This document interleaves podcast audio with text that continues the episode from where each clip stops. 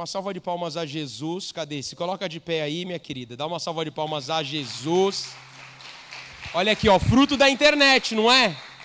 Olha aí, ó, fruto da internet. Ana Cláudia aí hoje não é sempre que consegue estar com a gente, mas está sempre online se alimentando. Por isso é tão importante a gente utilizar esses recursos. Amém? Curva a tua cabeça, fecha os teus olhos.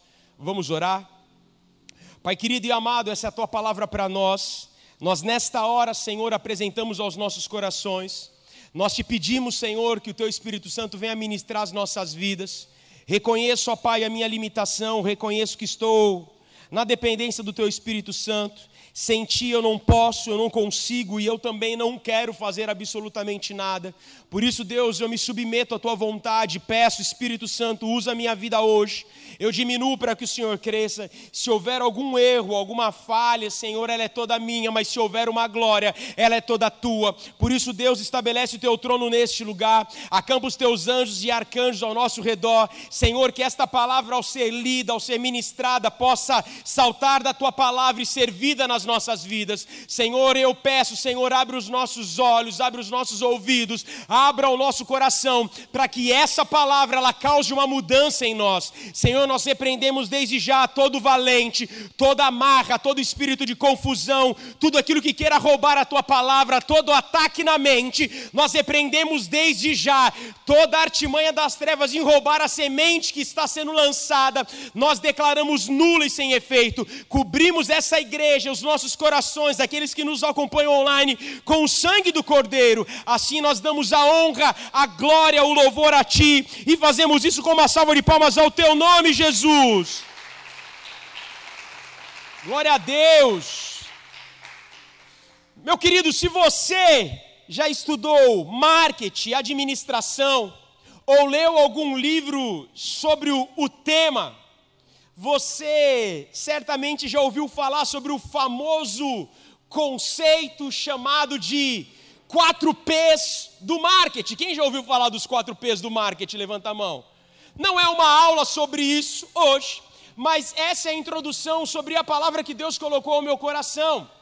A minha primeira formação é em comunicação social, busquei ali me especializar também em marketing, e ali eu lembro que um dos fundamentos ali aprendido ainda na faculdade, falando sobre os quatro P's do marketing onde todas as ações estratégicas de um negócio, de um produto, de uma pessoa, de uma carreira, ele precisa se basear em quatro P's. Alguns chamam do mix de marketing também, chamado de quatro P's. Pastor, o que representa esses quatro P's? Diga comigo assim: produto, preço, praça e promoção. Talvez você não entendeu nada. Mas é que quando alguém vai lançar um bem, um serviço, ele precisa saber o que é esse produto. Ele é um produto tangível, ele é intangível, me descreva esse produto. Então o primeiro P, ele fala da sua composição, o que, que é, para que, que serve, como que ele será usado, para que, que como que ele será feito. O segundo P, ele fala sobre o preço. Como queremos precificar? Qual que é o valor de mercado? Quanto que foi falado para, quanto que foi usado de recursos para começar esse negócio, esse produto, essa ação? Então, o segundo P, ele fala sobre praça.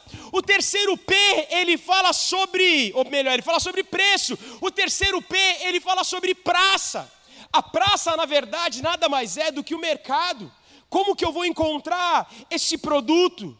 Onde que ele vai estar? Vai estar online? Vai estar apenas de maneira física? Eu consigo pelo telefone? Eu consigo comprar pelo Instagram? Como que eu consigo trazer esse produto? Como que eu consigo buscar? Para que então todas as ações elas sejam tomadas com base no produto, no preço, na praça e também na promoção. O quarto P, ele fala da promoção. Como que eu vou comprar? De que forma? Quais as vantagens que eu vou oferecer? Será que eu vou vender ele separado? Será que eu vou vender ele junto? Será que eu vou oferecer um valor a mais a esse produto? Esse conceito ele é chamado como mix de marketing. Ele foi criado por um professor chamado Jeremy Mark. Muitos acreditam que esses quatro P's ele foi criado por Philip Klotter, que é o pai do marketing. Não, ele apenas foi aperfeiçoado. Mas não é sobre isso que você está aqui. Posso ouvir um glória a Deus? Mas, cara, quando eu olho para isso e olhando para a Bíblia, eu olho para a vida de Paulo, o apóstolo Paulo, que depois de Jesus, ele foi sem dúvidas um dos homens que mais deu forma à história do cristianismo. O apóstolo Paulo ele realiza três viagens missionárias por vários países, por uma grande região. E além dessas viagens, ele ia estabelecer uma igreja, ele enviava então uma carta para aquelas comunidades na qual ele estava edificando. E essas cartas elas tinham como objetivo edificar, consolar, exortar, instruir e animar aquela igreja, aquela comunidade, aquela célula que estava iniciando.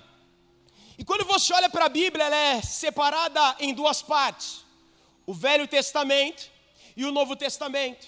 O Velho Testamento, ele ali é apenas uma sombra de Jesus, ele é relatado Jesus ali como uma sombra, mas no Novo Testamento você vê de forma viva, pessoal e vibrante a operação de Jesus. O Novo Testamento ele possui 27 livros. E dos 27 livros, meus amados, pasmem, 13 cartas, 13 dos 27 livros foram escritos pelo apóstolo Paulo. Ele começa escrevendo Romanos, Coríntios, Coríntios, Gálatas, Efésios, Filipenses, Colossenses, ele termina lá em Filemão. Treze cartas ele escreve para as igrejas, animando, consolando. Alguns historiadores, teólogos também atribuem o livro de Hebreus, por causa da sua linguagem, pela maneira como foi escrita, mas não há ali um autor que se identifique. Ele não fala, olha, eu, fulano de tal, estou escrevendo. Então, por isso, muitos acreditam e atribuem o livro de Hebreus a Paulo. Mas o livro de Hebreus, ele não tem ali um autor, é um autor anônimo. E sabe, cara, o livro de Atos, capítulo 9, ele vai relatar a conversão de Saulo. Como que Saulo teve a sua vida transformada. Ali, como que ele teve o seu nome transformado de Saulo para Paulo, como que foi o seu encontro com Jesus, como que alguém de perseguidor de Jesus se torna agora a um ser perseguido. Por isso, abra sua Bíblia no livro de Atos, capítulo 9, versículo 31. Atos, capítulo 9, versículo 31. Marcelo Marques, faz favor, pega uma Bíblia e vem aqui. Atos, capítulo 9, versículo 1. Sempre sonhei fazer isso, um dia ser um pastor famoso importante ter alguém para ler a Bíblia para mim. Agora eu estou até nas plataformas digitais. Então, vamos lá. Atos capítulo 9, versículo 1 até o 30. Enquanto isso, Saulo, motivado pela ânsia de matar os discípulos do Senhor, procurou o sumo sacerdote, pediu cartas para as sinagogas de Damasco, solicitando que cooperassem com a prisão de todos os seguidores do caminho homens e mulheres que ali encontrasse, para, levar, para levá-los como prisioneiros a Jerusalém. Quando se aproximava de Damasco, de repente uma luz do céu brilhou ao seu redor. Ele caiu no chão e ouviu uma voz lhe dizer: Saulo, Saulo, por que você me persegue? Quem és tu, Senhor? perguntou Saulo. E a voz respondeu: Sou Jesus, a quem você persegue. Agora levanta-se, entra na cidade, onde lhe dirão o que fazer. Os homens que estavam com Saulo ficaram calados de espanto, pois, havia uma, pois ouviam uma voz, mas não viam ninguém. Saulo levantou-se do chão, mas ao abrir os olhos estava cego. Então conduziram pela mão até Damasco. Lá ele permaneceu cego por três dias e não comeu e nem bebeu coisa alguma. Havia em Damasco um discípulo chamado Ananias. O Senhor o chamou numa visão: Ananias, sim, Senhor, respondeu ele. O Senhor disse: Vá à rua direita, à casa de Judas. Ao chegar, pergunte por um homem de Tarso chamado Saulo. Ele está orando neste momento. Mostrei-lhe numa visão um homem chamado Ananias chegando e impondo as mãos sobre ele para que voltasse a enxergar. Ananias, porém, respondeu: Senhor, ouvi muita gente falar as coisas horríveis que esse homem vem fazendo ao teu povo santo em Jerusalém. E ele tem autorização dos principais sacerdotes para prender todos que invocam o teu nome.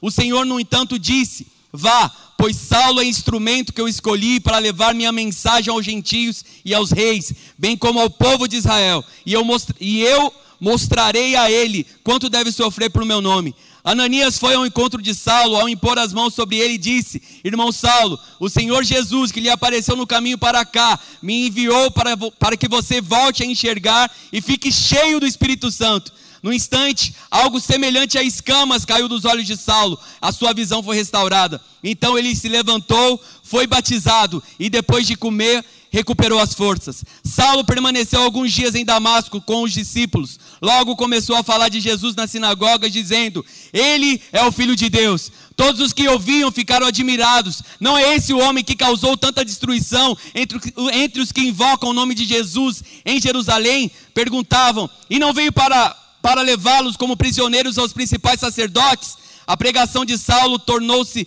cada vez mais poderosa, pois ele deixava os judeus de Damasco perplexos, provando que Jesus é o Cristo. Depois de certo tempo, alguns judeus conspiraram para matá-lo. Dia e noite vigiavam a porta da cidade com a intenção de assassiná-lo, mas ele foi informado desse plano. Então, durante a noite, alguns dos seus discípulos o baixaram pela muralha da cidade num grande cesto. Quando Saulo chegou a Jerusalém, tentou se encontrar com os discípulos, mas todos estavam com medo dele, pois não acreditavam que ele tivesse de fato se tornado discípulo. Então Barnabé o levou aos apóstolos e lhe contou como Saulo tinha visto o Senhor no caminho para Damasco e como ele lhe havia falado. Contou também que em Damasco, Saulo havia pregado corajosamente em nome de Jesus. Saulo permaneceu com os apóstolos e andavam com eles por Jerusalém, pregando corajosamente em nome do Senhor. Também conversava e discutia com alguns judeus de fala grega, mas estes procuravam matá-lo. Quando os irmãos souberam disso, levaram Saulo a Cesareia e de lá o enviaram a Tarso. Glória a Deus, dá uma salva de palmas a Jesus. Obrigado, Marcelo. E o pessoal arrumou uma cadeirinha, aquelas cadeirinhas aveludadas, sabe? Estroninho, colocar aqui só para você ser meu eleitor. Fiquei feliz. Glória a Deus. Meus amados, é um texto um pouco longo, por isso que eu pedi uma ajuda aqui para o Marcelo. E esse texto, esse capítulo 9, ele fala sobre o encontro de Saulo, que depois lá na frente ele teve o seu nome mudado de Saulo e ele se transforma em Paulo. Então, se nós falarmos sobre Saulo ou Paulo, é a mesma pessoa. Acontece que o nome Saulo era antes dele ter o um encontro com Jesus, mas depois que ele teve o um encontro com Jesus lá na frente, o Senhor falou: Agora você não se chama mais Saulo, mas eu vou te chamar de Paulo. E cara, o que, que tem isso a ver com o conceito que eu comecei na introdução dessa palavra? Eu comecei falando sobre um conceito de marketing chamado de 4 P's. E é claro, é óbvio que nós não vamos falar sobre isso. Talvez num próximo culto para empreendedor, para empresários, um recrio, a gente pode até falar. Mas, olhando para esse texto, eu olho para o apóstolo Paulo e eu consigo enxergar um conceito apresentado por Paulo, ou melhor, não apresentado, mas vivido pelo apóstolo Paulo. Eu não vou chamar dos quatro P's do marketing ou mix de marketing, mas eu quero chamar do mix de Paulo, ou os quatro I's de Paulo. Então vira para o teu vizinho e fala assim: o título da palavra é o conceito de Paulo. Vírgula. Os quatro is. Cara, eu percebi que na verdade, quando Deus chama Paulo, o Senhor ele se revela a ele de maneira poderosa. Meus amados, não tem como olhar para esse texto, para esse encontro que Paulo teve com Deus e falar que a vida dele foi vã, foi fútil, não. A gente entende que ele se torna quem ele se tornou, que ele faz três viagens missionárias, que ele escreve 13 cartas, que ele foi um grande, uma grande voz, uma influência logo após Jesus. Por quê? Porque ele teve de fato o um encontro com Jesus. E cara, quando eu olho para a vida de Paulo, eu vejo que alguns conceitos que foram apresentados, vivido na prática ali por ele, esse conceito também pode, ou melhor, deve ser vivido por nós. O conceito que eu quero falar nessa noite sobre Paulo, assim como o marketing tem quatro P's, eu quero falar sobre o conceito que Paulo viveu chamado dos quatro Is. Diga comigo assim: os quatro Is. O primeiro I que eu vejo na vida de Paulo, ele significa o I da inocência. Por isso fala para o teu vizinho assim: sabe de nada, inocente.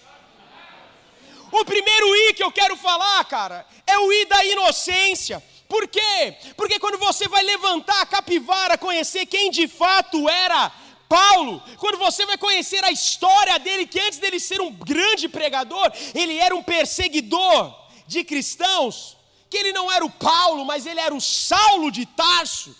Você vai ver que, de fato, tudo aquilo que ele fez até o capítulo 9 de Atos, ele fez na sua inocência.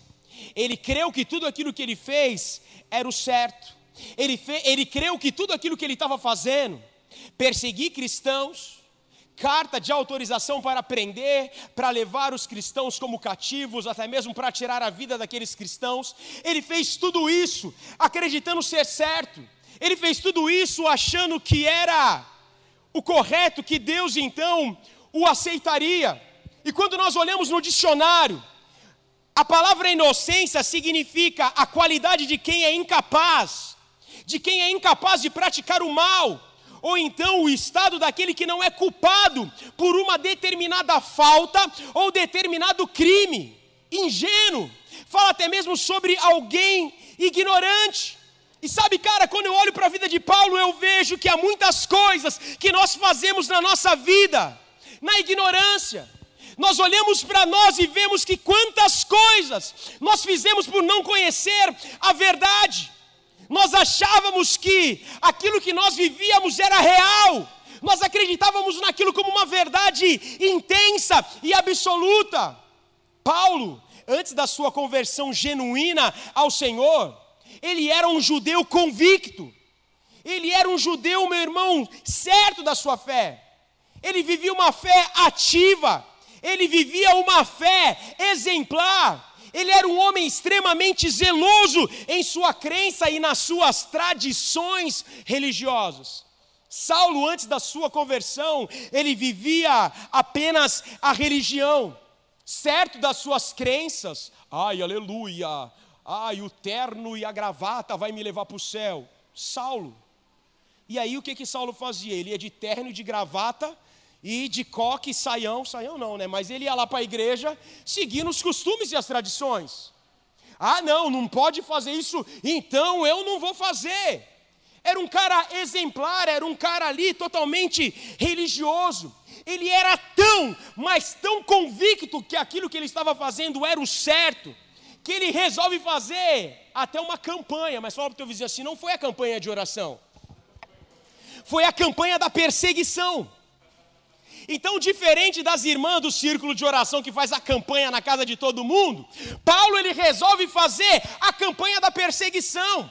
Ele vai então até as autoridades ele fala assim: olha, tem muito crente aí, estou sabendo que tem um povo de, chamado de cristão, os caras estão causando alvoroço, eles chegam, gritam, falam em línguas, falam em mistério, abre cela para todo lugar. É, os caras estão muito loucos, e o que está acontecendo? Então, olha só, eu quero que você me dê uma carta, uma autorização, para que eu possa perseguir eles, para que eu possa prender e, se preciso, até matar esses homens. E Paulo fez o que fez na sua inocência. Diga comigo assim: inocência. Ele era convicto de aquilo que ele estava fazendo era certo. Sabe? E algo que me chama a atenção é que na nossa inocência, quantas coisas nós fizemos de errado. Quer ver? Quem aqui falava mal de crente? Levanta a mão. Quem aqui, normalmente isso é com os meninos, passava na frente da, daquela, aquele bairrinho bem pacatinho lá que você morava, passava na frente da igreja na hora do culto e gritava assim: Glória a Deus! Levanta a mão, Jefinho. Quem aqui jogava bombinha na frente da igreja aqui? Levanta a mão, olha aí Deus falando. Causava ignorância, não conhecia Jesus, não teve um encontro. Talvez muitas vezes nós fizemos isso por quê? O nosso pai, o nosso avô falou assim: ó, esses caras aí, ó, eles são bitolados, eles vão te converter, vai te levar para a igreja, vai fazer uma lavagem cerebral em você. Então, se chegar de terno e a Bíblia debaixo do braço na porta da sua casa, não atende. Não atende. A, a, a hora que eles começam a enrolar a língua, falar uns negócios estranhos, ó, já era, ali você perdeu. Ignorância. Então você via, você falava mal, você dava dois passos para trás, você não queria olhar para a vida dessas pessoas. E esse primeiro I é o chamado I da ignorância. Quantas vezes nós falamos mal de algumas pessoas? Quantas vezes nós provocamos as pessoas na nossa ignorância? Você tinha um amigo, aí ele começou a ir para a igreja, você começou a zoar dele fala mal dele. Olha lá, lá vai o bitolado, agora vai virar padre, né? Olha lá, cuidado, está dando dinheiro para o pastor. Olha lá, que não sei o quê. Quantas pessoas agiram assim? Mas agiram assim por causa dos valores que tinham, pelas suas tradições familiares, pelos valores que recebeu dos seus avós, dos seus pais, pela cultura na qual foi inserido. Pessoas que agem assim nunca tiveram um encontro real com Jesus. E foi isso que aconteceu com Paulo. Aqui ele era um, um judeu fervoroso, fazia as suas orações, fazia a sua, tinha a sua fé, e agora ele pede cartas para perseguir os cristãos. Nós estamos lendo o capítulo 9, mas é interessante que se você voltar dois capítulos atrás, o capítulo 7, fala sobre o primeiro mártir da igreja, um homem chamado Estevão. E quando você lê o capítulo 7, você vê Estevão dando um testemunho poderoso de quem é Jesus. Ele começa lá, em, lá na criação, passa por Abraão, por Moisés e vai vindo os profetas até chegar em João Batista e chegar em Jesus. Só que, depois de Estevão ter dado todo esse discurso, sabe o que diz o texto? Em Atos capítulo 7, fala que o arrastaram para fora da cidade e começaram a apedrejá-lo. E diz no versículo 58: as testemunhas deixaram os seus, o seu manto aos pés de um jovem chamado Saulo.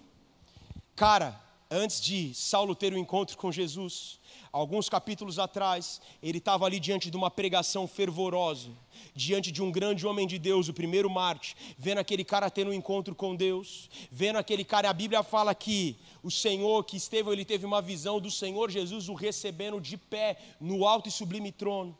Mas aí o que, que os homens fazem? O que os, eles fazem? Eles pegam, tiram a capa, a roupa de Estevão e deixam sobre as mãos de Saulo. E então arrastam Estevão para fora e começam a apedrejar. Há dois capítulos atrás, Saulo, que antes teve um encontro com Deus, ele agora estava assistindo um martírio. E cara, tudo isso que ele viu, ele estava vendo na sua ignorância. Algo agora que nós precisamos entender é que quando você tem um encontro com Deus, isso muda a tua história. Talvez você falou mal de crente, talvez você riu de crente, ridicularizou crente, mas quando você entrou na igreja, o Espírito Santo te visitou, te pegou, você foi, teve uma experiência com Ele, nada mais te tirou da presença. Se você crê, dá uma salva de palmas a Ele.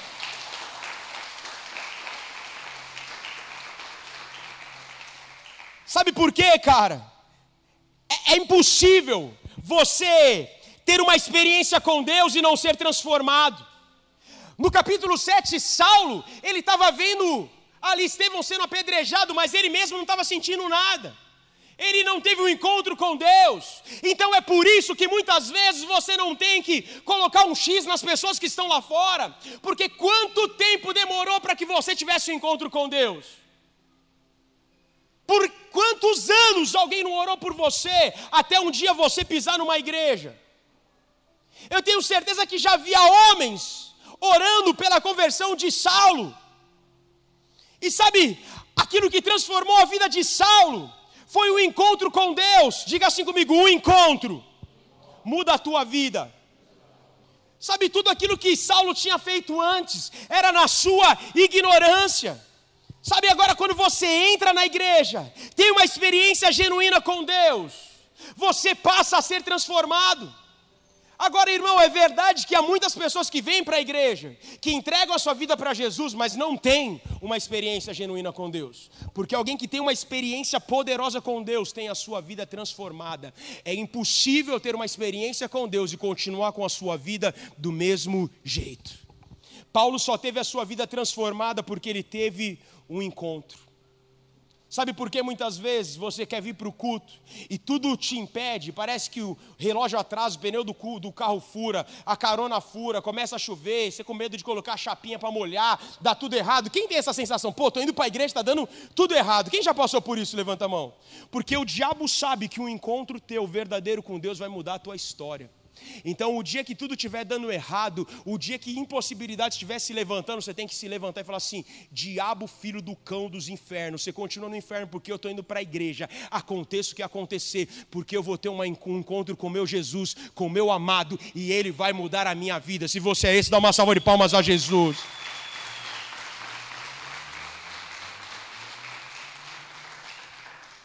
O primeiro I na vida de Paulo é a ignorância. E quantas vezes nós fazemos na nossa ignorância? Quantas coisas nós fazemos para prejudicar outras pessoas na nossa ignorância, porque nós não conhecemos, porque nós não tivemos uma experiência de fato com Cristo ressurreto? Quantas vezes a gente faz as coisas de qualquer forma, porque a gente ainda não tem uma não teve uma experiência com Deus. Só que a boa notícia é que Atos capítulo 17, versículo 30, a palavra do Senhor diz que Deus ele leva em conta o tempo da ignorância. Sabe tudo aquilo que você fez na tua ignorância? Deus ele está te perdoando, ele já te perdoou, ele não leva em conta isso. Então, meu irmão, o dia que você falou mal da igreja, sabe, é, como é que fala? Jogou bombinha lá na igreja, sabe, falou mal do teu amigo, ridicularizou o teu amigo que era cristão, meu irmão, Deus ele não leva em conta esse tempo. Por quê? Porque você não teve um encontro com Deus, mas quando você tem um encontro com Deus, ele começa a mudar a tua história. Aplauda Jesus se você crê.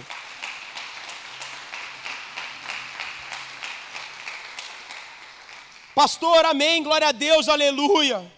Aleluia, que eu agora não sou mais um ignorante, eu tive um encontro com Deus e agora? Agora minha vida vai mudar, agora eu vou viver o sobrenatural, é agora que eu vou viver o manto, o fogo, o nabachuriternias, é agora, pastor? Não, agora você passa a viver o segundo I. Diga, diga assim para o seu vizinho: o I da imaturidade. Eita glória! Depois da nossa inocência, você precisa conviver um pouco com a sua meninice. Até no capítulo 13 que nós lemos aqui de 1 Coríntios, o próprio apóstolo Paulo ele está falando assim: quando eu era menino, eu falava como menino, eu agia como menino, mas agora que eu passei a ser homem, eu deixei para trás as coisas de menino. Depois que você abre mão da tua ignorância, agora você precisa vencer a tua imaturidade. É o momento onde você precisa crescer. E cara, essa é a hora que muitos paralisam e param por aí porque há muitas pessoas que chegam na igreja, teve até um encontro com Deus, e agora estão vivendo ali uma meninice, mas há um, dois, três anos, quatro anos e a vida continua do mesmo jeito. Deus até falou comigo: tem muito crente dentro na igreja com a síndrome do Peter Pan, não quer crescer nunca. Está ali, não, a minha vida vai ser desse jeito, a minha vida vai continuar do mesmo jeito. Só que sabe, cara, você precisa entender algo. É preciso crescer, é preciso vencer a imaturidade. Deus ele até chama meninos, mas ele não trabalha com meninos, ele trabalha com homem e mulher de Deus. Ele chamou sim, ele chamou Samuel. Ah, Deus, ele chamou Jeremias, ele chamou Isaías, ele chamou jovens, ele chamou os discípulos que eram tudo na sua maioria jovens. Mas ele não trata com criança, ele trata com homem e com mulher de Deus. Se você crê, dá glória a Deus. Aplauda Jesus se você está comigo. É preciso vencer a imaturidade, igreja. Paulo, eu não posso negar. O irmão leu aqui o capítulo 9. Paulo ele tem uma experiência legítima com Cristo. Ele teve de fato uma revelação, ele viveu algo incrível, profundo com Deus. Eu nunca vivi o que Paulo viveu. Eu nunca vi um clarão uma voz falando: Rafael, Rafael, eu sou o teu Deus, certamente te abençoarei.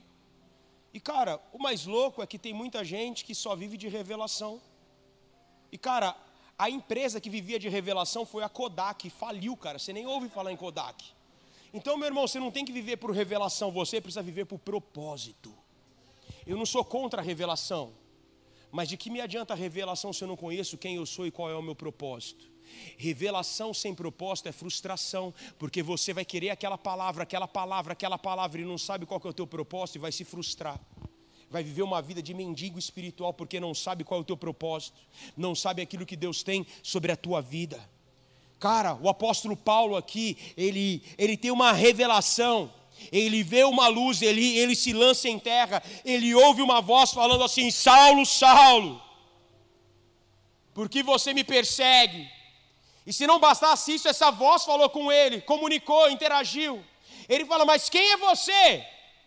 E a voz fala: Eu sou Jesus, aquele que você persegue. Meu irmão, não dá para negar que foi algo sobrenatural. Tem muita gente que tem um encontro com Deus. Quem tem uma palavra, quem tem uma revelação, sim. Mas antes de ter um encontro, ter uma palavra e ter uma revelação, você precisa ter maturidade. O apóstolo Paulo, mesmo com uma revelação, mesmo com uma palavra e com um encontro com Deus, ele precisou ter maturidade. Sabe por que, que a tua vida continua do mesmo jeito? Porque você quer viver como um Peter Pan. Você não quer crescer, você não quer tomar as tuas responsabilidades, você quer terceirizar responsabilidades que são tuas, você quer colocar a culpa em Deus, no mundo, no pastor, no apóstolo, no bispo, no cachorro, no gato, mas não quer assumir que a consequência da tua vida está do jeito que está, ela é toda tua. Ah, não, mas eu estou achando que é isso, meu irmão, a culpa é tua e acabou. Fala para o teu vizinho, fala assim, assume a responsa, irmão. Fala para outro, assume a responsa, pô. Para de ficar de rodeio, não, mas cara, a responsabilidade é tua e acabou. Ah, não, mas é que, é que, não, meu, é que nada. Se levanta, se posiciona e bola para frente. Paulo, meu irmão, ele teve de fato essa experiência com Deus. Só que ele precisava crescer, ele tinha uma revelação, ele tinha uma palavra, mas ele não tinha maturidade. E aprende uma chave: Deus, ele não pode derramar nada de novo na tua vida enquanto você é imaturo. Sabe por que, que Deus não está cumprindo as promessas que Ele tem para você? Porque você não cresceu. É duro, mas é verdade. Crescer, querido, crescer dói. Crescer não é fácil. Algumas semanas atrás eu precisei arrancar os dentes da minha filha. Você está vendo? Ela tem, tem mais banguelice do que qualquer coisa. E dói, não é fácil, dá medo. Teve que ir no médico, estava com, com machucado. Precisou ali né, receber um, um, um medicamento precisou ser cuidada, dói. Não é gostoso receber um remédio ruim, não é gostoso ter alguém tocando nas nossas feridas, mas para você crescer, cara, você vai precisar amadurecer. Não há crescimento sem dor. Dizem, né, até os médicos que, têm a dor do crescimento. Quem já ouviu falar nisso daí? Está crescendo, a criança é os ossos, está crescendo. E cara, Deus ele só pode fazer algo poderoso na tua vida quando você começar a amadurecer. Pastor, mas eu tenho a revelação. Desculpa, meu irmão, estou pouco me lixando para a tua revelação. Eu quero saber se você já tem maturidade para viver a revelação. Pastor, mas eu tenho uma palavra, eu não quero saber da tua palavra, eu quero saber da tua estrutura para sustentar a palavra. Porque, meu irmão, ter uma palavra é fácil. Sustentar a palavra no posicionamento é o que é difícil. Hoje você está aqui me vendo pregar. Mas aos 15 anos, um profeta saiu lá no reteté girando e falou para minha mãe: Eis que te digo. Esse é teu filho, se prepara, porque esse teu filho, na dai que eu sou, na tubitérnias, ele vai e pá e tal, e ele vai pregar numa praça, e ele é um pastor. E 15 anos. E aí? Tinha uma palavra, mas eu não tinha maturidade. Enquanto você não tiver maturidade, Deus não pode fazer nada poderoso na tua vida. Quem está entendendo, dá glória a Deus. Então fala para Jesus: Jesus, me traz a maturidade. Talvez você nessa noite está entendendo o quanto de tempo perdeu. E talvez seja o momento de Jesus, meu irmão, te colocar na estufa. Quem já ouviu falar na estufa? Meu pai tinha em casa um fogão velho, Jefinho. E aí ele comprava uns mamão verde, verde, embolava nos papel de pão, no, no, no, no jornal e falava assim: ó, daqui a três dias tá docinho. O que que ele falava? O que que ele fazia? Colocava na estufa, acelerava o processo. Talvez você já perdeu tempo na tua vida, ó, quanto tempo está perdendo? E talvez o lugar que você precisa pedir para Deus te colocar não é, não é no altar. Fala para Deus, Deus me coloca na tua estufa. Eu perdi tanto tempo, agora eu quero avançar na tua presença. Deus não pode derramar nada na tua vida enquanto você for imaturo. Às vezes a gente ouve uma palavra de um pregador, uma mensagem, a gente lê um livro e fala assim: meu Deus, que unção, eu estou pronto. Mas a gente de verdade está na imaturidade. A realidade é que Deus ele não pode fazer nada de novo enquanto eu e você não amadurecermos. O que a gente vê hoje de igrejas que não entenderam isso, de pregadores que não entenderam isso, de pessoas que não entenderam esse processo. Hoje, meu irmão, você vai num culto e aquele culto não traz uma palavra de poder, de autoridade, mas o culto tem que trazer uma palavra de motivação. E da verdade não é motivação que você precisa, o que você precisa é de transformação, de crescimento, de maturidade, de unção, de poder e autoridade. Aplauda Jesus. Deus te deu uma palavra, enquanto a palavra não se cumpre, estuda, se posiciona, se prepara, ora, busca, tem uma vida com Deus. Deus, o Senhor me deu uma palavra. Agora, meu irmão, Ele te deu a palavra, Ele te deu o desenho. Agora o que você precisa fazer? Se posicionar na palavra que Ele te deu. Ah, eu tenho uma palavra. Eu tenho uma palavra. Dois anos, eu tenho uma palavra. Quatro anos, eu tenho uma palavra. Eu também tenho uma palavra para você. Cresce, neném. Essa é a palavra para a tua vida.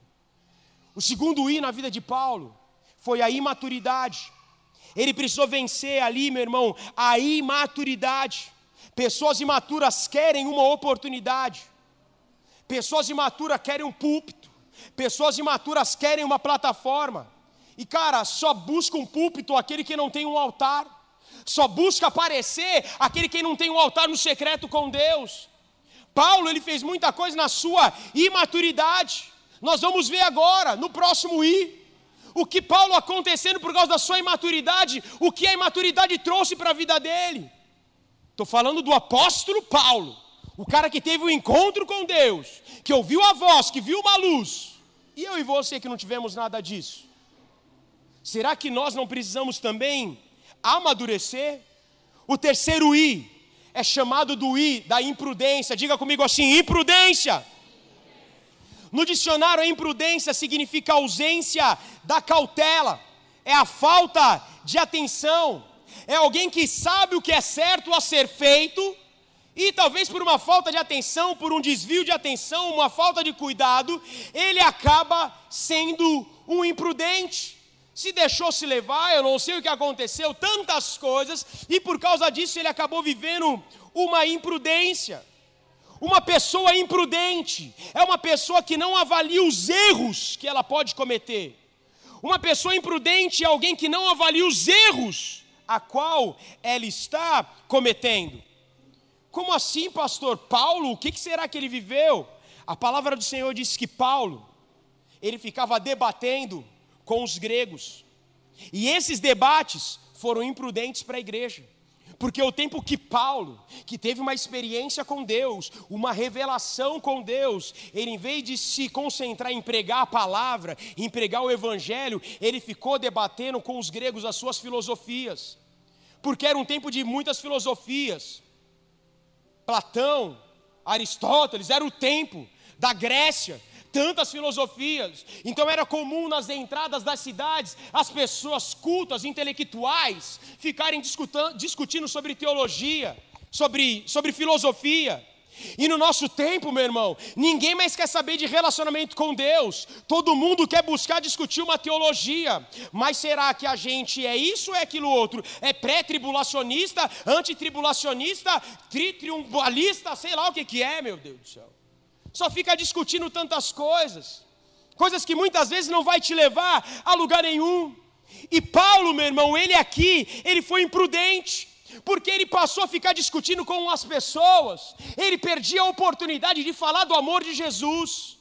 Enquanto você quer ficar discutindo nas suas redes sociais quem é o pastor, que igreja que está certa, se você é o da graça, o da desgraça, o sem graça, sei lá quem é você, meu irmão. Para de perder tempo, meu irmão, discutindo coisas fãs, fúteis, que não vão te levar a lugar nenhum. Paulo, ele foi imprudente. E a imprudência de Paulo levou ele a ser expulso de Jerusalém. Ele começou a discutir alguém que teve uma experiência com Deus poderosa, alguém que teve um encontro legítimo com Deus, mas alguém que, em vez de valorizar esse encontro, ele começou a discutir.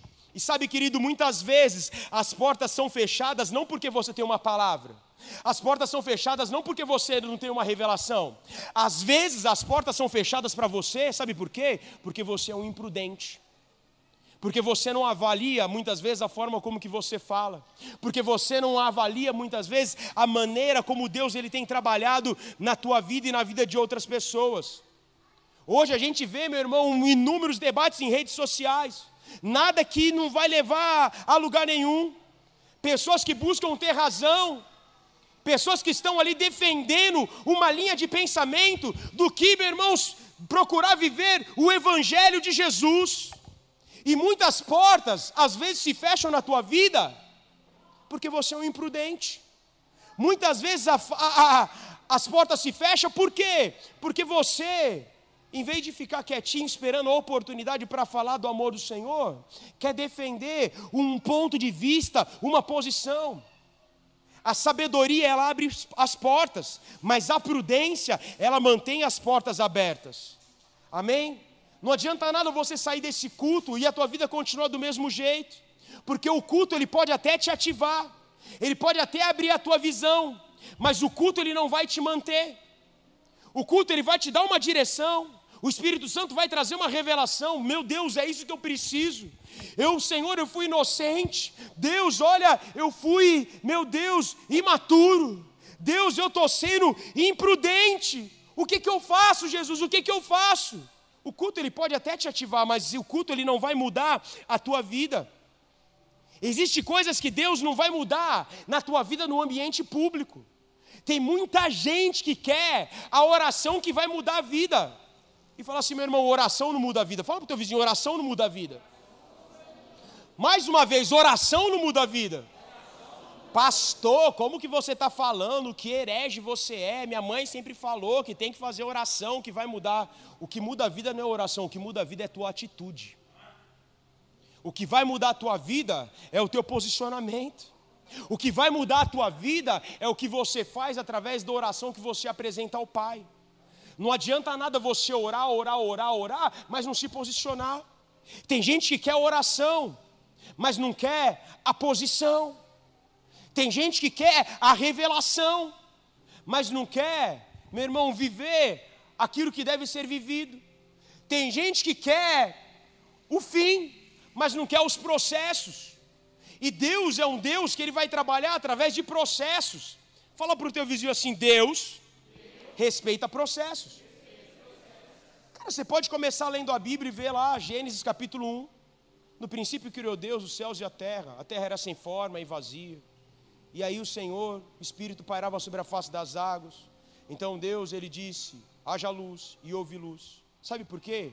A tua vida está uma desgraça, porque a tua vida está no escuro. E há um princípio que você precisa estabelecer na tua vida. Primeiro, chame a luz, acenda a luz, porque no escuro ninguém pode fazer nada. Depois ele separa firmamento, terra. Depois ele vai colocando ali a relva. Deus ele não colocou os animais e depois ele colocou a relva senão não ia comer, pô. Deus ele não fez tudo no escuro. Por mais sendo Deus, as pessoas, os bichos não iam enxergar, pô. Agora, Deus ele trabalha com processo. Fala para o teu vizinho assim, é processo. É assim que Deus ele vai trabalhar na tua vida. Ai, pastor, eu quero a minha vida transformada. Quer transformada? Se posiciona. Entende aquilo que Deus tem trabalhado, seja fiel ao processo, que o resultado vai vir sobre a tua vida de maneira natural. Quantas vezes, queridos?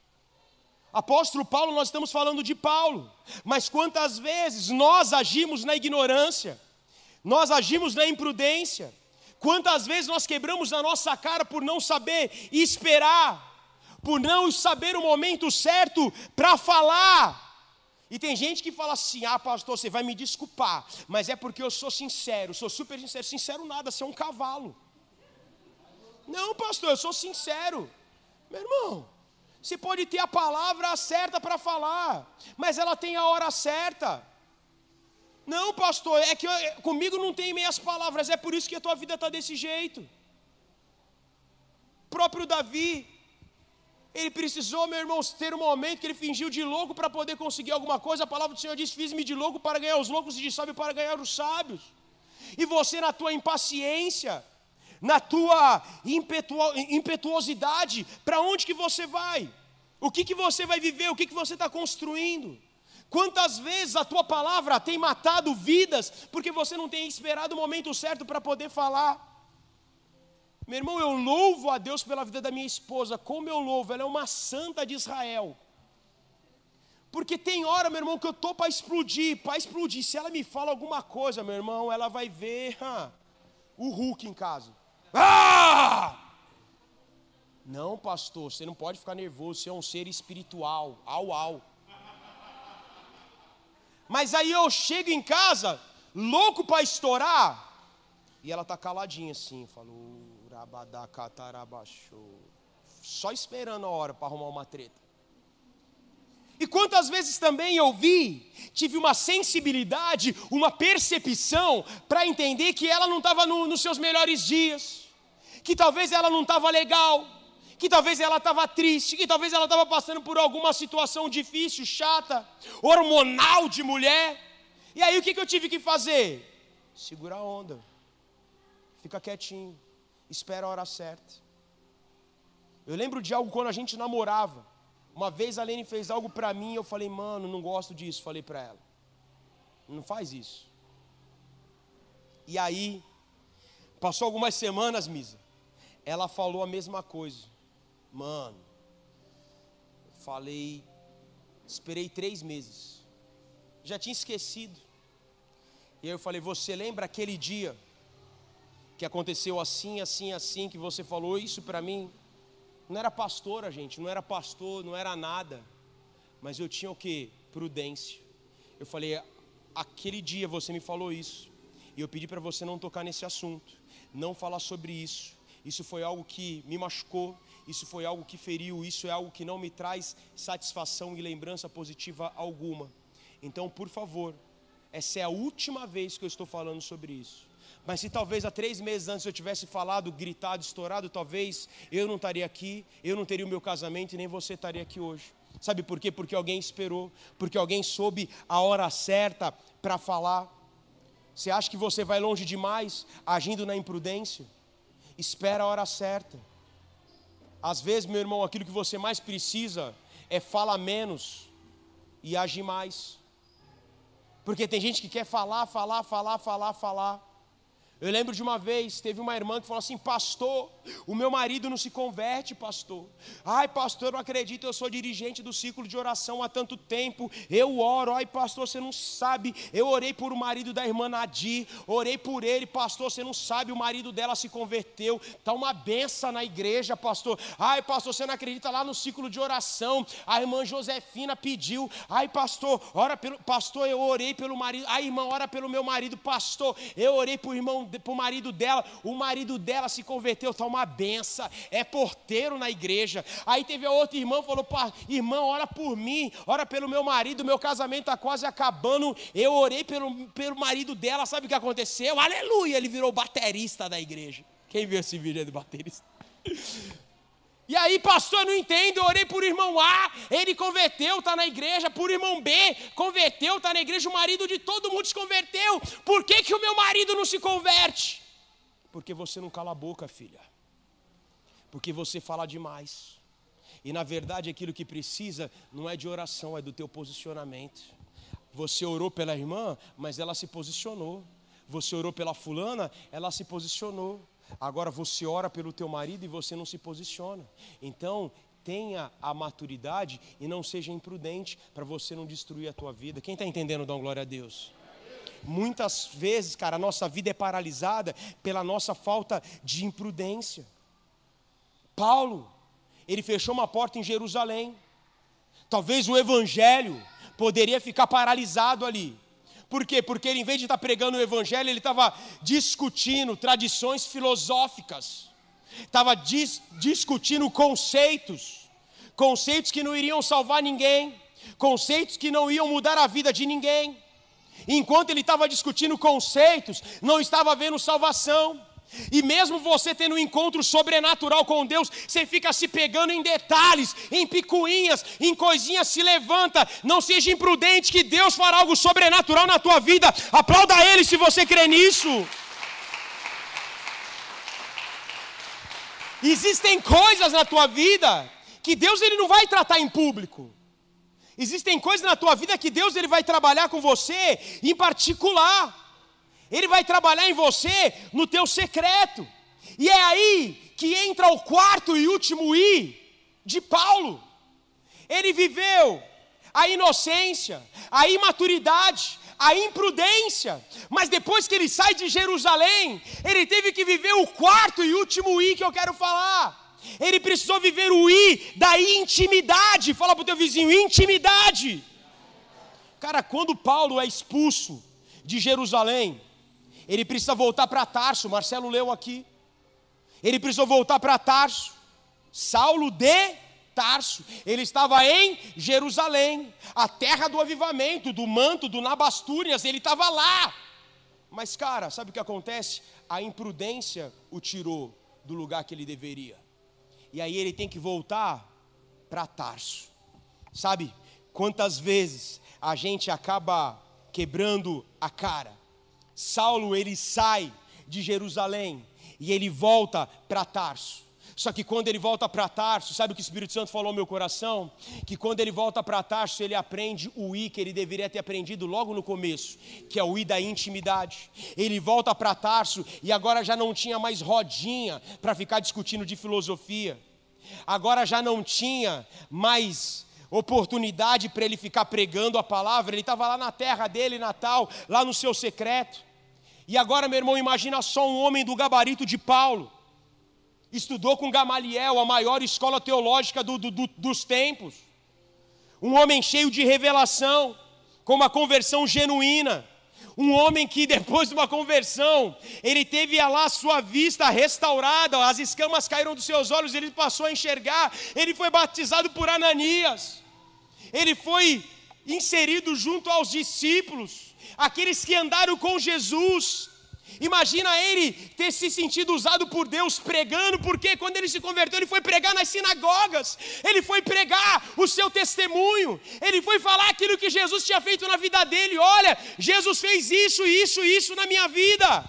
Só que, agora depois de Paulo ver Deus usando a vida dele, ele teve que voltar para a sua cidade natal, ele teve que voltar, abre aspas, para a casa da mamãe fecha aspas, porque não está na Bíblia, eis que falo de mim mesmo agora. Ele foi tão usado e viveu tanto poder, tanta autoridade.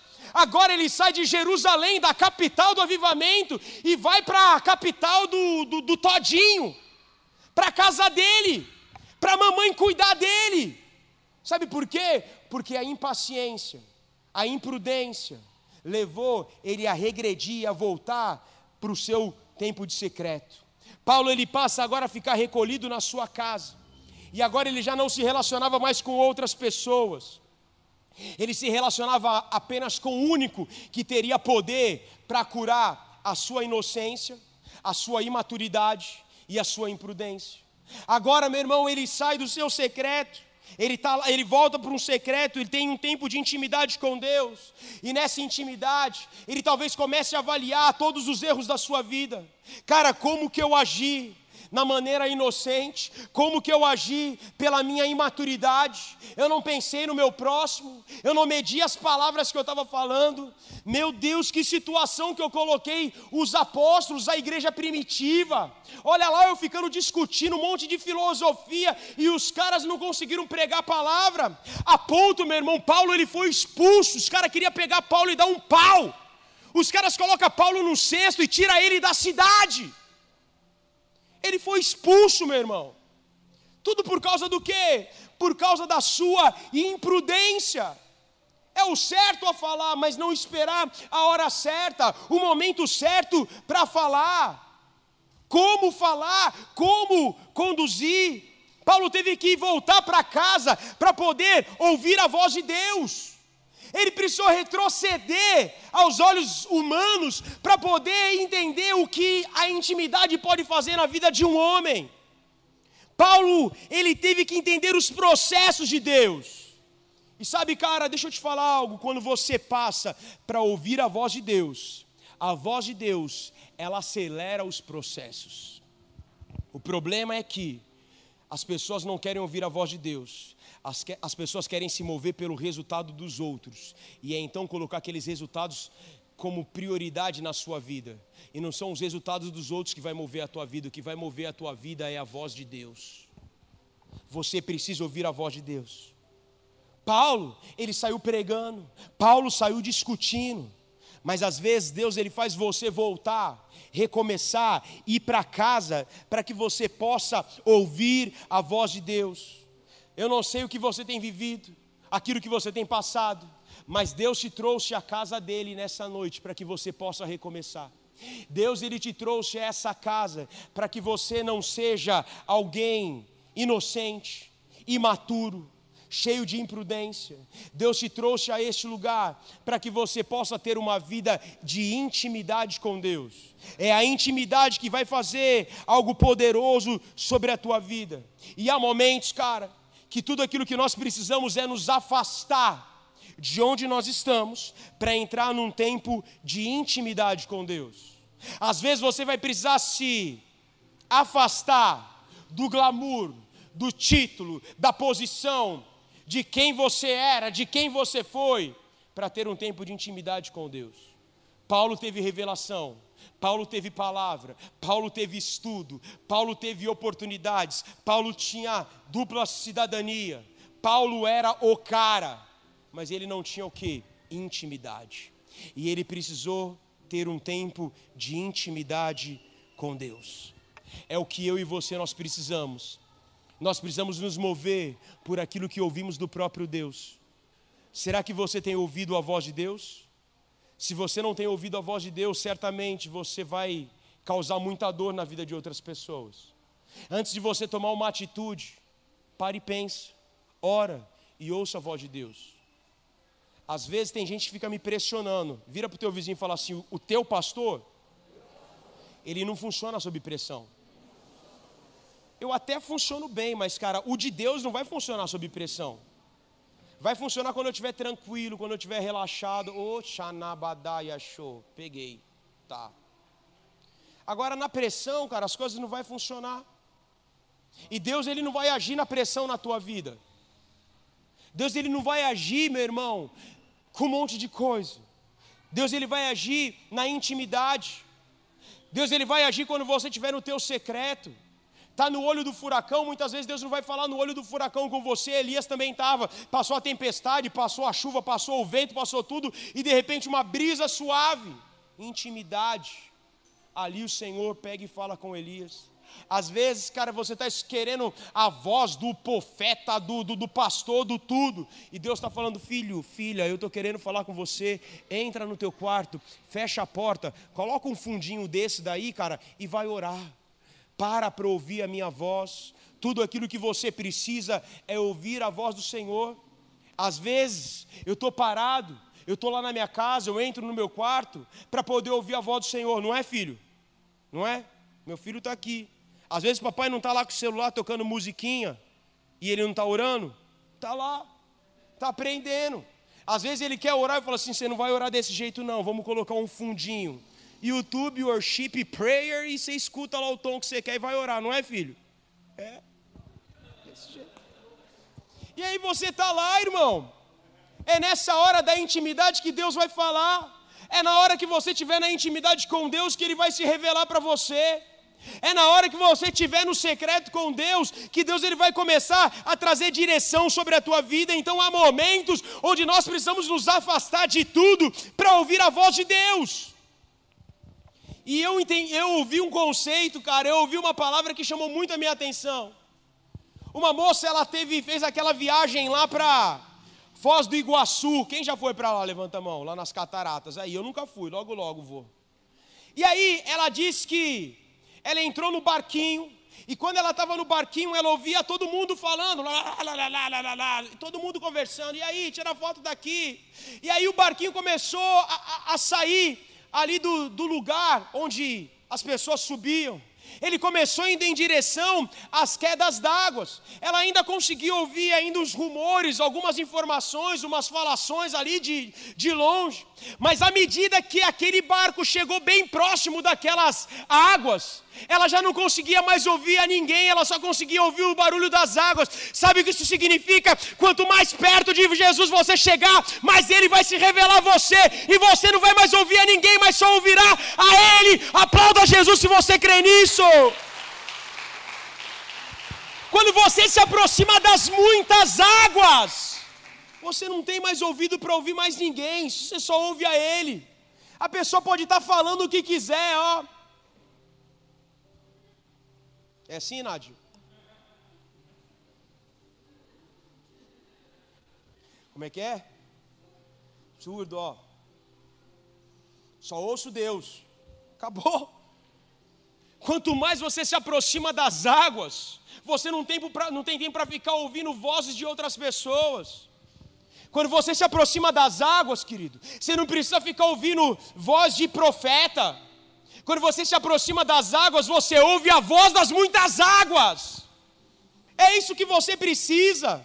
Intimidade é a única forma de você ouvir a Deus sem ouvir outras vozes. Deus me ajuda, me faz entrar na intimidade.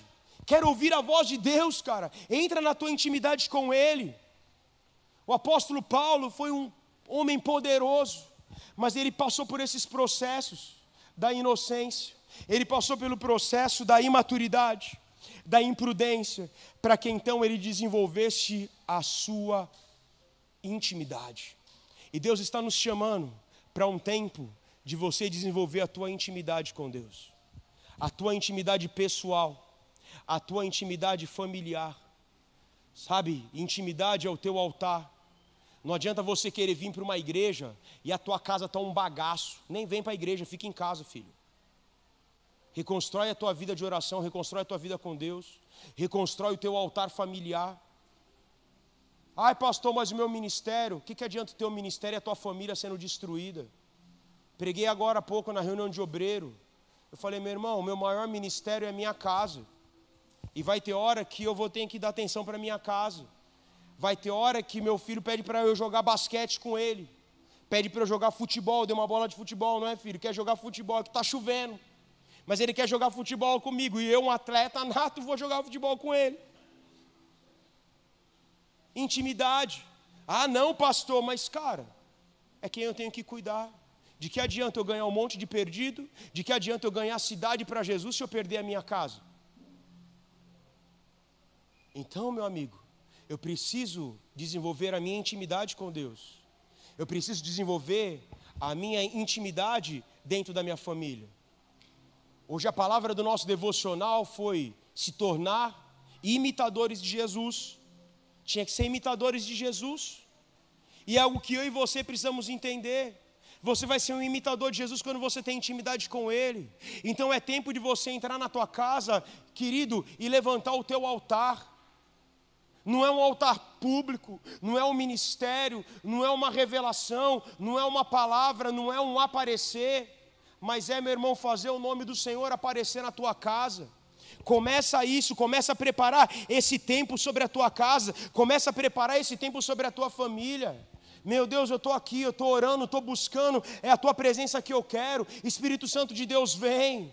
Senhor, toma minha família, toma os meus filhos, ora, abençoa o teu esposo, abençoa a tua esposa. Até minha sogra que está em casa, estou abençoando, irmão. Até ela, um beijo, dona Lete, está assistindo. Estou lá, está orando, vamos lá, abençoa a sogra também, entra no pacote. Mas você, querido, tem que entender que Deus está te chamando por uma vida de intimidade.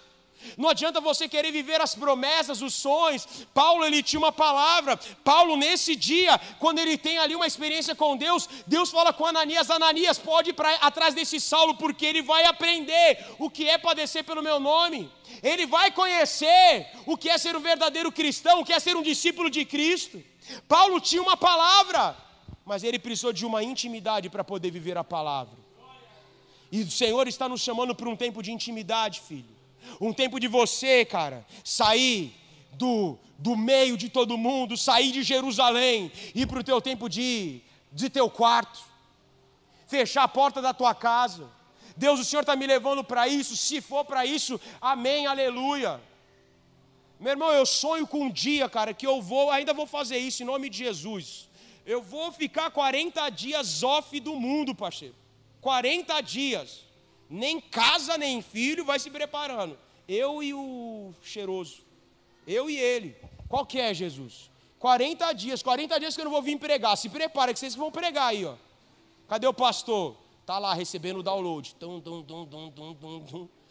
Quero isso. Ter a minha intimidade com Deus.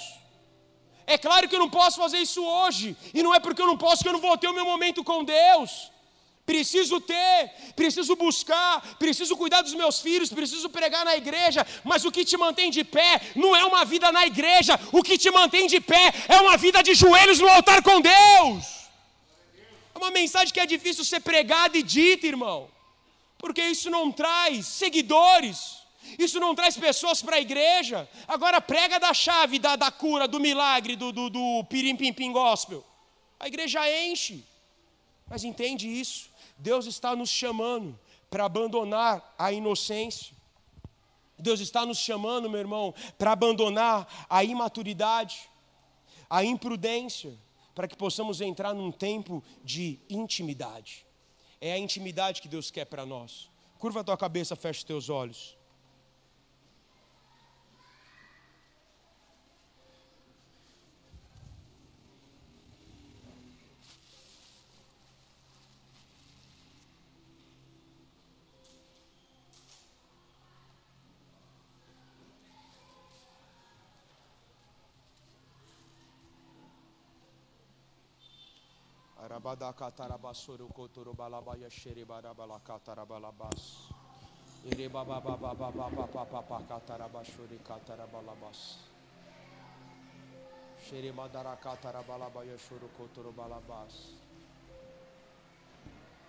Pai, arranca das nossas mentes, dos nossos corações, uma visão de resultado nós não queremos nos mover por resultados, mas nós queremos nos mover pelos frutos.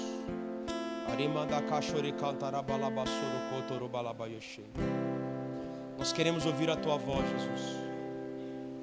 Se preciso for, descermos de Jerusalém, voltarmos para Tarsis, se esse for o local da intimidade com o Senhor, nós queremos nos submeter a isso. Paulo só se tornou quem ele se tornou porque ele saiu de Jerusalém e foi erguer um altar individual dentro da sua casa em Tarso. Ali não tinha reconhecimento, ali não tinha aplauso, ali não tinha discussões filosóficas, mas ali ele aprendeu a ouvir a tua voz. E tudo aquilo que nós queremos, ó Pai, é poder ouvir a tua voz.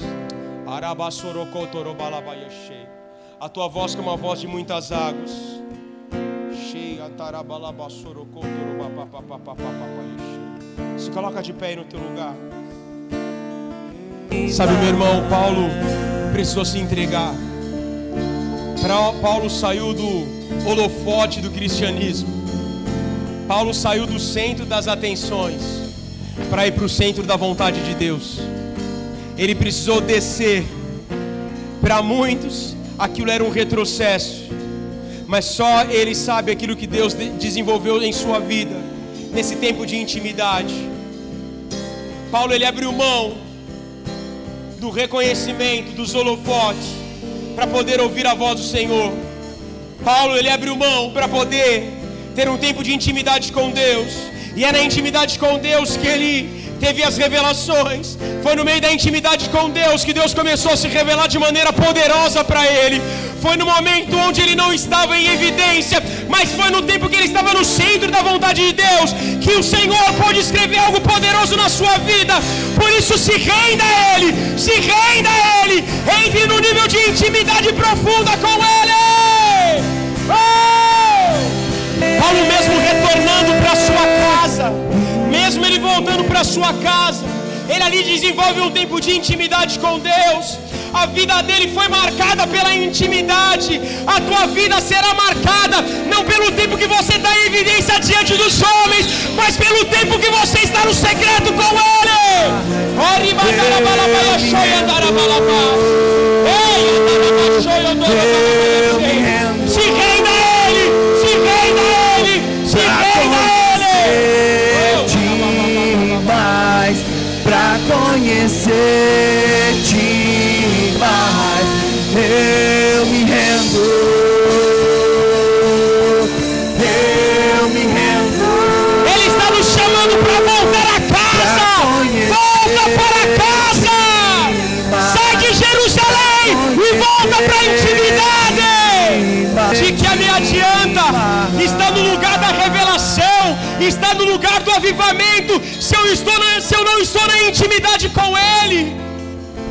Paulo estava no lugar onde espiritualmente todas as coisas estavam acontecendo. Estava havendo salvação, a igreja estava se consolidando, as celas, as igrejas estavam sendo plantadas, mas ele não tinha uma intimidade com Deus.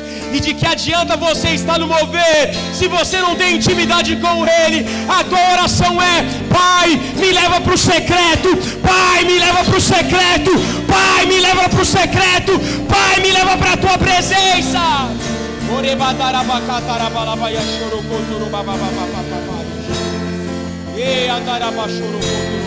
De que me adianta o reconhecimento dos homens se eu sou um desconhecido para Ele?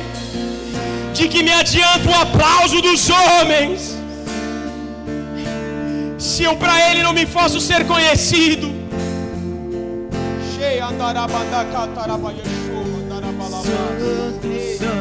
Há muitas coisas que você, que nós vivemos na nossa inocência. E o que vivemos na nossa inocência, querido, está perdoado. Isso não acrescenta um ônus a você. Foi na sua inocência. Mas não tem como você sair dessa casa. Porque você compreendeu essa palavra. Eu me esforcei para poder ministrar essa palavra de uma maneira que você compreendesse. Mas mais do que isso, de uma maneira que se tornasse prática, viva sobre a tua vida. Aquilo que passou que você não sabia antes, tudo bem, mas agora Deus está te chamando para um tempo de maturidade. O tempo de maturidade de criança acabou. É um tempo para você crescer. É um tempo para você crescer. E o lugar para você crescer é na intimidade do Pai, no colo do Pai. É um tempo para você ser prudente. Mais para você sair ferindo as pessoas ao seu lado. Não adianta mais você querer ser duro com as pessoas. Achar que as pessoas vão se mover à força, vão ser transformadas à tua força. É um tempo de você entender que Deus só transforma alguém que tem vida no secreto. É o tempo de você vencer a tua imprudência e entrar no nível de intimidade. Senhor, se revela a mim, fala comigo. A história de Paulo é uma antes de Atos capítulo 9 e depois de Atos capítulo 9, quando ele volta para sua casa. A Bíblia não relata quanto tempo que ele ficou na caverna, escondido. Mas a Bíblia relata tudo aquilo que ele fez depois que ele teve um tempo de intimidade. A tua vida será outra a hora que você discernir algo que Deus tem para você na tua intimidade. Multidão você tem reconhecimento. Na multidão você tem prestígio. Na multidão você tem evidência. Na multidão todos conhecem a sua história. Mas sabe, a verdade é que ninguém quer saber da tua história, as pessoas estão famintas para saber a história dele. E Paulo falava da sua história. Paulo ia nas sinagogas contando a sua história. É claro que a, sua a tua história é poderosa. A tua história é o teu testemunho, aquilo que Jesus fez na sua vida. Mas vai chegar um momento que a tua história, meu irmão, não vai mudar a vida de ninguém. O que vai mudar a vida das pessoas é aquilo que você carrega. Paulo precisou entender isso, abrir mão da sua história, entrar no nível de intimidade. E agora ele já não mais falava da sua história, mas ele falava daquilo que ele recebia do Pai. Intimidade fala de lugar secreto. Intimidade ninguém está te vendo, mas é na intimidade que você recebe um alimento. É na intimidade que você recebe cuidado. É na intimidade que você recebe força. É na intimidade que o Senhor ele prepara uma mesa para você. A mesa Não é para qualquer um, a mesa é para aqueles que são íntimos, a mesa são para aqueles que são os filhos. E Deus nessa noite está chamando os filhos para se assentar à mesa com Ele. Essa para nós é uma noite de ceia. É uma noite onde nós vamos lembrar da aliança, do sangue, da entrega, do amor e da paixão de Jesus. É uma noite onde nós, como família, nós vamos nos assentar à mesa para lembrar de que temos um Deus que nos ouve no secreto, de um Deus que morreu na cruz por mim e por você de um Deus que quer te preparar, te forjar, para que então você escreva não mais a sua história, mas a história dele nessa terra. Essa é uma noite de ceia, e a palavra do Senhor diz que, porque eu recebi do Senhor, Jesus, na noite em que foi traído, ele tomou o pão, partindo, dando graças, ele disse: Esse é meu corpo que é entregue em favor de vocês. Façam isso em memória de mim. Depois de ter comido do pão, ele pegou o cálice e disse: Este cálice é a nova aliança do meu sangue.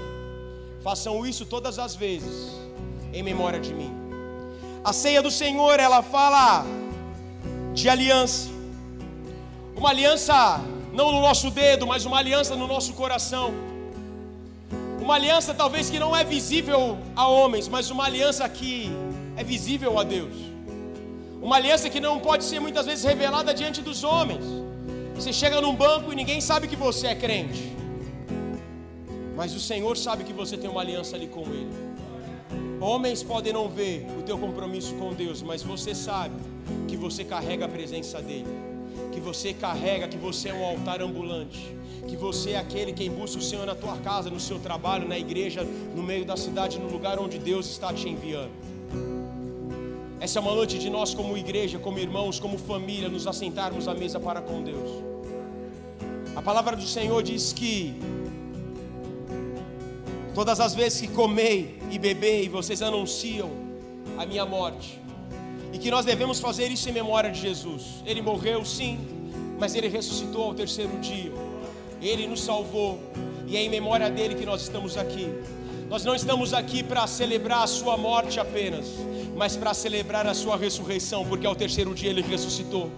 Nós estamos aqui porque nós temos uma aliança com Ele, Ele mudou a nossa história, Ele mudou a nossa vida e Ele tem mudado o nosso destino.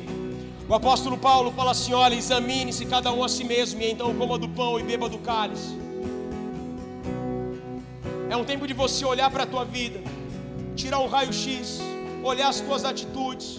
Isso aqui não é uma mensagem de condenação, meu irmão. Ninguém vai te condenar, é o momento de você examinar a tua própria vida. Senhor, eu quero isso. Deus, eu quero acertar a minha vida. Senhor, eu estou vivendo distante, eu estou vivendo longe. Senhor, eu estou vivendo fraco, mas eu quero estar no centro da tua vontade. Senhor, me leva para perto de ti. Senhor, me marca. A mesa é para mim, a mesa é para você. A mesa é para aqueles que são filhos. E a palavra do Senhor disse: Mas todos quantos o recebeu-lhes, deu-lhes o direito de se tornarem filhos de Deus. Você não é órfão, mas você é filho. E há um lugar para você na mesa com o Pai. Pastor, eu posso então participar dessa ceia? Deve. Mas antes de tomar do pão e comer do cálice, comer do pão e tomar do cálice, você deve examinar a tua própria vida. Você deve fazer um raio-x, Senhor, como que eu estou vivendo? Eu vou sair daqui, Senhor, meu irmão, se de repente você está na prática do pecado, ninguém quer trazer uma condenação para você, não é isso. O Senhor ele vem trazer um conserto. Então conserta a tua vida.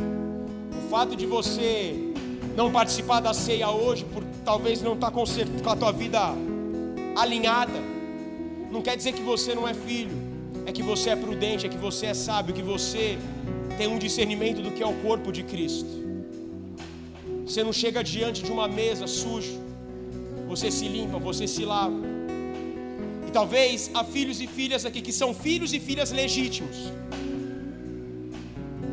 Que a mesa está posta para você, mas Deus está falando para você: olha, vai lá se limpar. Limpa as suas mãos, limpa o seu coração, limpa a sua mente, se posiciona porque eu te quero na mesa. Eu não sei o que você viveu. Talvez você pecou, caiu antes de vir para cá. Faça uma aliança com Jesus, peça perdão para Ele de todo o teu coração. Se não for em sinceridade, nem faça, irmão. Se não for em verdade, nem faça.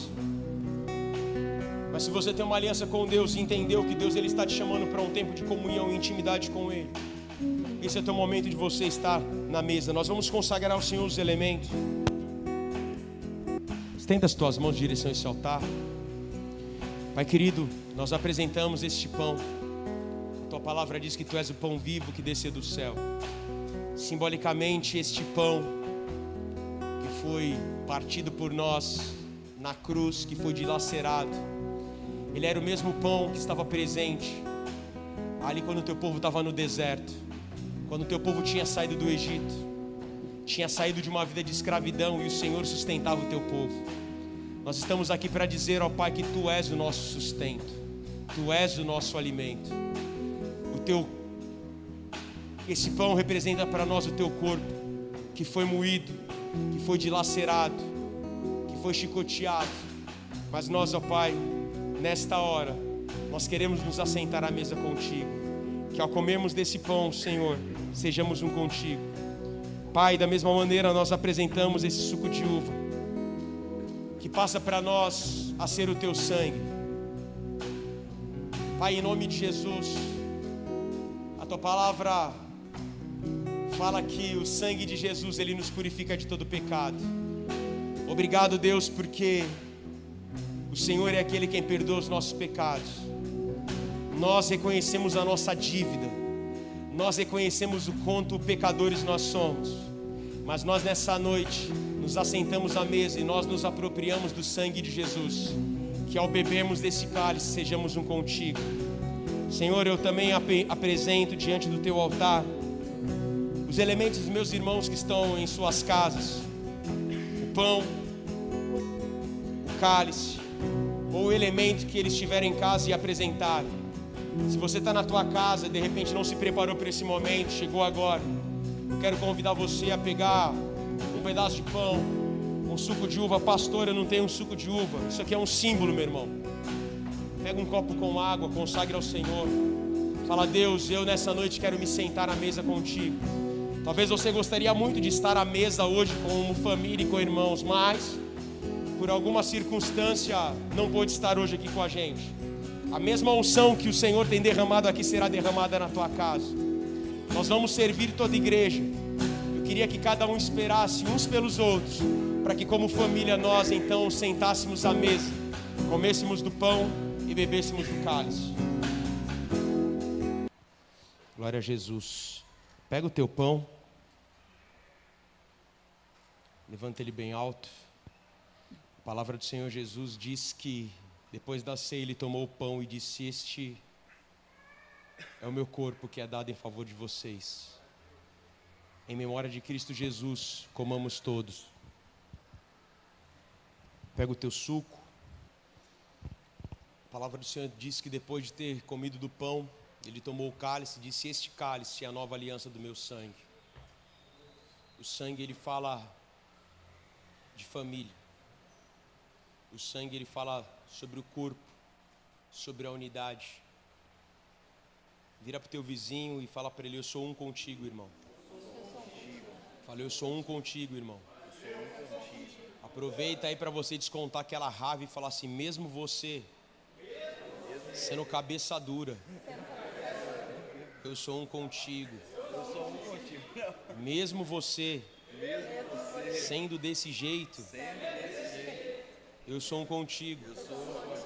Porque eu sei, que às vezes, você, age na inocência.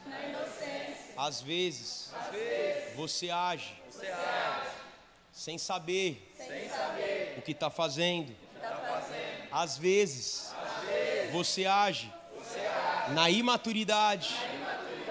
Às vezes, você age na imprudência. Na imprudência. E eu também. E eu também. Sou imprudente. Sou imprudente. Sou impaciente. Sou impaciente. Sou inocente. Sou inocente. Mas eu e você precisamos ter um tempo de intimidade na presença do nosso Deus. Amém? Em memória de Cristo Jesus, bebamos todos. Feche teus olhos. Eu quero orar por você. Pai querido e amado, na tua presença nós estamos. Nós, ó Pai, te agradecemos pelo teu cuidado. Te agradecemos, ó Pai, porque nós somos, Senhor, uma família. Uma família não de filhos perfeitos, mas uma filha de uma família de filhos que muitas vezes são impacientes, imprudentes. Muitas vezes, Pai, nós agimos, ó Pai, na imaturidade.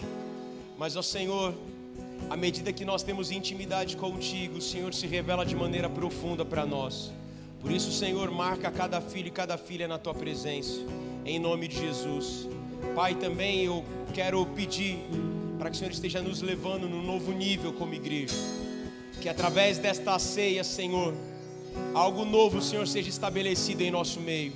Senhor, em nome de Jesus, que o nível de intimidade contigo seja levantado neste lugar.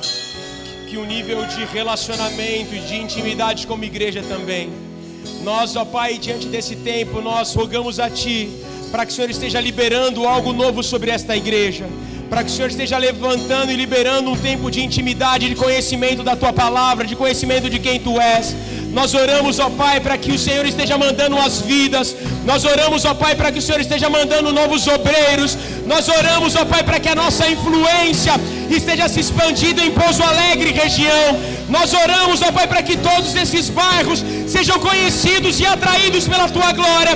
Nós oramos e abençoamos esse bairro e nós profetizamos que nesse bairro viverá um tempo de sobrenaturalidade. Nós abençoamos e profetizamos que esse bairro, essa cidade, essa igreja pertence a ti. Se você crê, aplauda Jesus. Levanta a sua mão direita bem alto. Diga assim: Jesus, Jesus, eu quero viver um novo tempo na tua presença. Jesus, eu quero viver uma nova estação na minha casa, na minha vida, e uma estação de intimidade contigo, porque se Deus é por nós, quem será contra nós? Agindo Deus, quem impedirá? Tudo posso naquele que me fortalece. Oremos todos, Pai nosso que estás nos céus, santificado seja teu nome. Venha a nós o teu reino, seja assim na terra como nos céus. O pão nosso de cada dia nos dá hoje. Perdoa as nossas dívidas, assim como nós perdoamos aos nossos devedores. E não nos deixes cair em tentação, mas livra-nos do mal, pois teu é o reino, o poder e a glória para sempre. Levanta sua mão bem alto, que a graça de nosso Senhor, Salvador Jesus Cristo, que as ricas consolações do Espírito Santo esteja sobre você sobre a tua vida. Eu quero te abençoar por um tempo, por um mês de muitas vitórias. Declarar que esse mês de fevereiro será um mês de céus abertos sobre a tua vida. Será um mês onde você terá intimidade, autoridade, viverá os teus melhores dias na presença do Senhor Jesus. Quero declarar falida toda artimanha de Satanás contra a tua vida, contra a tua casa, contra as tuas finanças. Eu quero te abençoar para que você prospere nesse tempo, para que você seja a voz de Deus aqui em Pouso Alegre, onde o Senhor te enviar. Eu te abençoo por uma semana de muitas vitórias. Vai na paz do Senhor Jesus. Terça-feira temos célula. Quarta-feira, o nosso café com o pastor. Vai na paz do Senhor Jesus.